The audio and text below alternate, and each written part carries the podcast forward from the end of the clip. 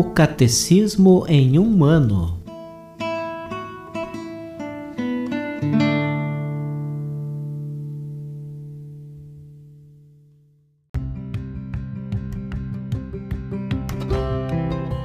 Olá, eu sou Antônio, seminarista da Diocese de Ponta Grossa, no Paraná. Você está ouvindo o podcast O Catecismo em um ano. Vamos ler todo o Catecismo da Igreja Católica ao longo de 365 episódios. Estamos utilizando a tradução em português apresentada pela CNBB em 2013, baseada na edição típica em latim. Baixe o plano de leitura por meio de um link que você encontra na página do Instagram, arroba o Catecismo em um ano, ou na descrição deste podcast.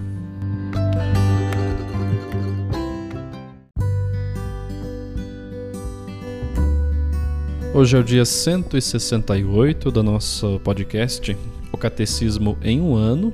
Nós concluiremos a leitura sobre o sacramento da confirmação, dos números 1312 a 1321.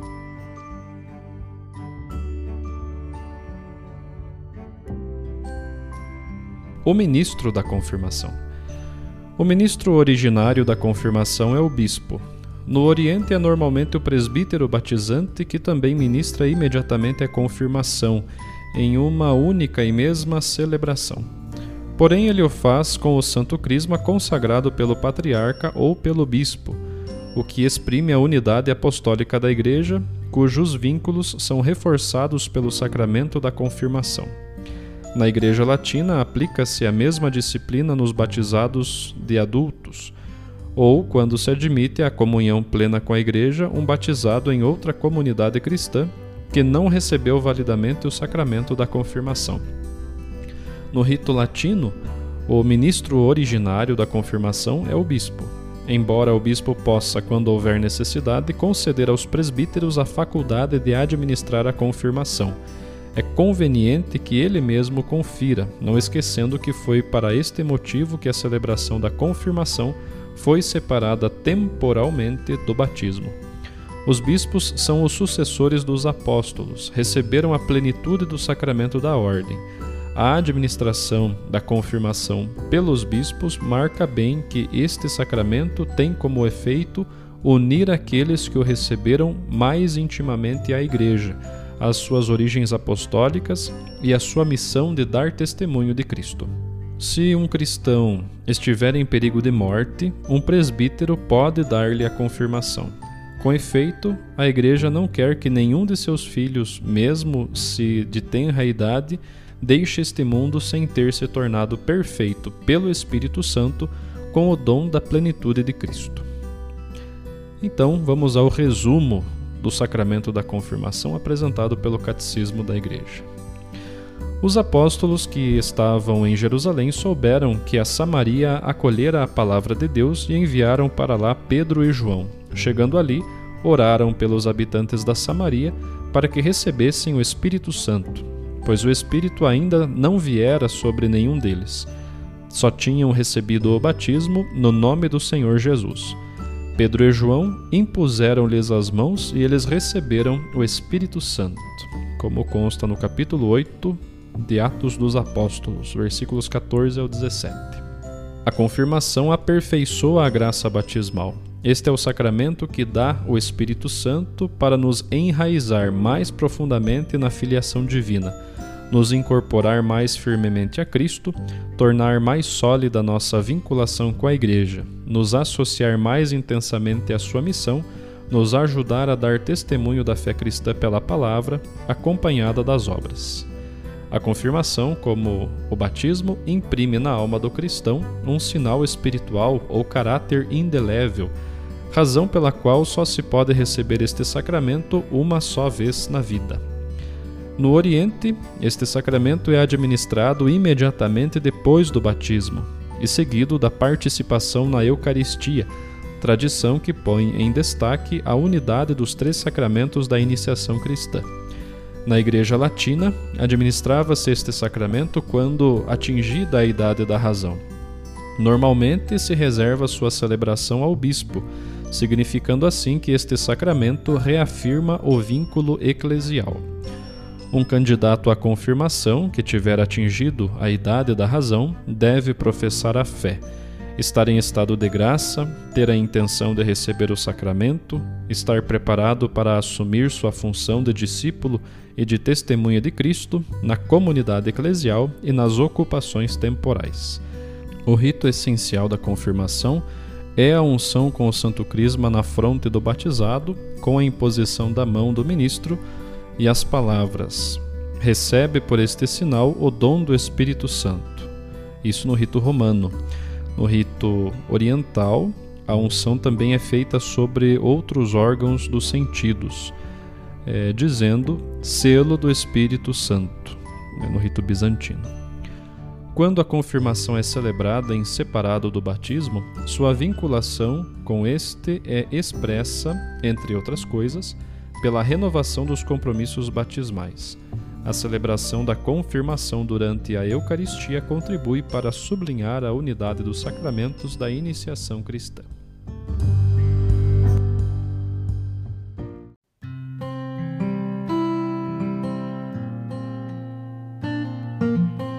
Seguindo as catequeses do Papa Francisco, vamos mergulhando um pouco mais no sacramento da confirmação. Hoje ouviremos a audiência que foi proferida em 6 de junho de 2018.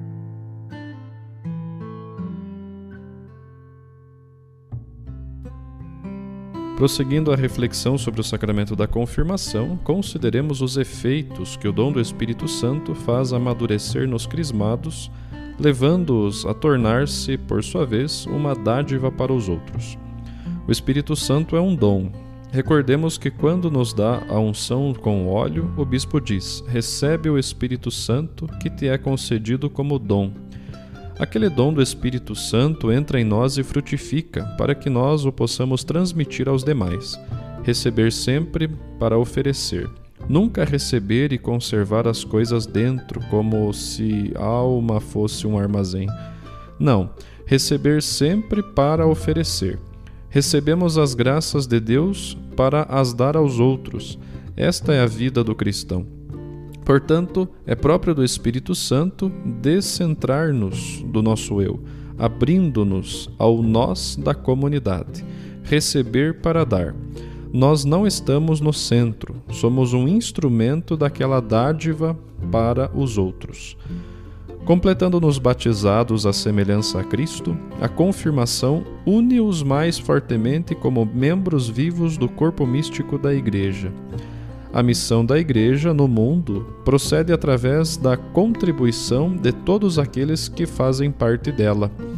Alguns pensam que na Igreja existem patrões, o Papa, os bispos, os sacerdotes e depois os outros. Não, todos nós somos Igreja e todos temos a responsabilidade de nos santificarmos uns aos outros, de cuidarmos dos demais. Todos nós somos igreja. Cada qual tem a sua função na igreja, mas todos nós somos igreja. Com efeito, devemos pensar na igreja como num organismo vivo composto por pessoas que conhecemos e com as quais caminhamos, e não como uma realidade abstrata e distante. A igreja Somos nós que caminhamos, a igreja somos nós que hoje nos encontramos nesta praça. Nós, esta é a igreja. A confirmação vincula a Igreja Universal espalhada pela terra inteira, mas compromete ativamente os crismados na vida da Igreja particular a qual pertencem, tendo como cabeça o bispo, que é o sucessor dos apóstolos. E por isso o bispo é o ministro originário da confirmação porque insere o confirmado na igreja. O fato de que na Igreja Latina este sacramento seja normalmente conferido pelo bispo põe em evidência o seu efeito de unir mais estreitamente aqueles que o recebem à Igreja, as suas origens apostólicas e a sua missão de dar testemunho de Cristo. E esta incorporação eclesial é bem significada pelo sinal da paz que conclui o rito da Crisma. Com efeito, a cada confirmado, o bispo diz: A paz esteja contigo. Recordando a saudação de Cristo aos discípulos na noite da Páscoa, cheia de Espírito Santo. Conferir o capítulo 20 do Evangelho de João, versículos 19 ao 23. Essas palavras iluminam um gesto que manifesta a comunhão eclesial com o bispo e com todos os fiéis. Na Crisma, nós recebemos o Espírito Santo e a paz, aquela paz que devemos transmitir aos outros. Mas pensemos, cada qual pense, por exemplo, na própria comunidade paroquial. Há a cerimônia da Crisma e depois trocamos o gesto da paz. O bispo oferece-a ao crismado e em seguida na missa trocamo-la entre nós. Isso significa harmonia, quer dizer caridade entre nós, significa paz. Mas depois o que acontece? Saímos e começamos a falar mal do próximo, a esfolar os outros. Começam as tagarelices, e as bisbilhotices são guerras. Isto não está certo. Se recebemos o sinal da paz com a força do Espírito Santo, devemos ser homens e mulheres de paz, e não destruir com a língua a paz instaurada pelo Espírito. Quanto trabalho tem o desventurado Espírito Santo conosco com este hábito da bisbilhotice? Pensai bem, a tagarelice não é uma obra do Espírito Santo, não é uma obra da unidade da Igreja. A bisbilhotice destrói aquilo que Deus faz. Mas, por favor, deixemos de tagarelar. A confirmação só se recebe uma vez, mas o dinamismo espiritual suscitado pela Santa Unção persevera no tempo. Nunca cessaremos de cumprir o mandato de propagar em toda a parte o bom perfume de uma vida santa inspirada pela fascinante simplicidade do Evangelho. Ninguém recebe a confirmação somente para si mesmo, mas para cooperar no crescimento espiritual dos outros. Só assim abrimos-nos e, saindo de nós mesmos para ir ao encontro dos irmãos, podemos realmente crescer e não apenas iludir-nos que o fazemos. Com efeito, aquilo que recebemos como dom de Deus deve ser transmitido. O dom é para ser oferecido, a fim de que seja fecundo e não ao contrário enterrado por causa de temores egoístas, como ensina a parábola dos talentos, no capítulo 25 de Mateus, versículos 14 ao 30.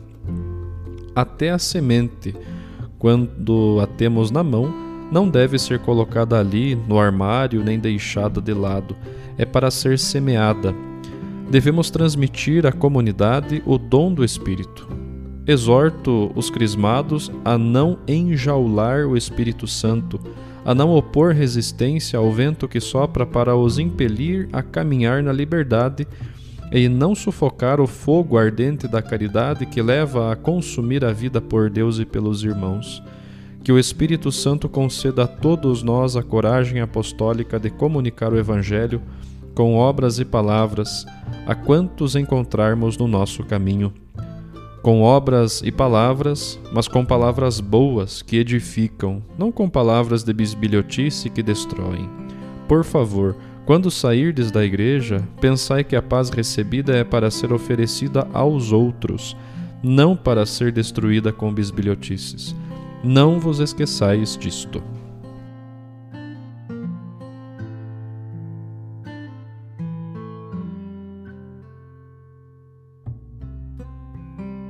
Os textos das catequeses papais encontram-se na íntegra no site da Santa Sé, vatican.va.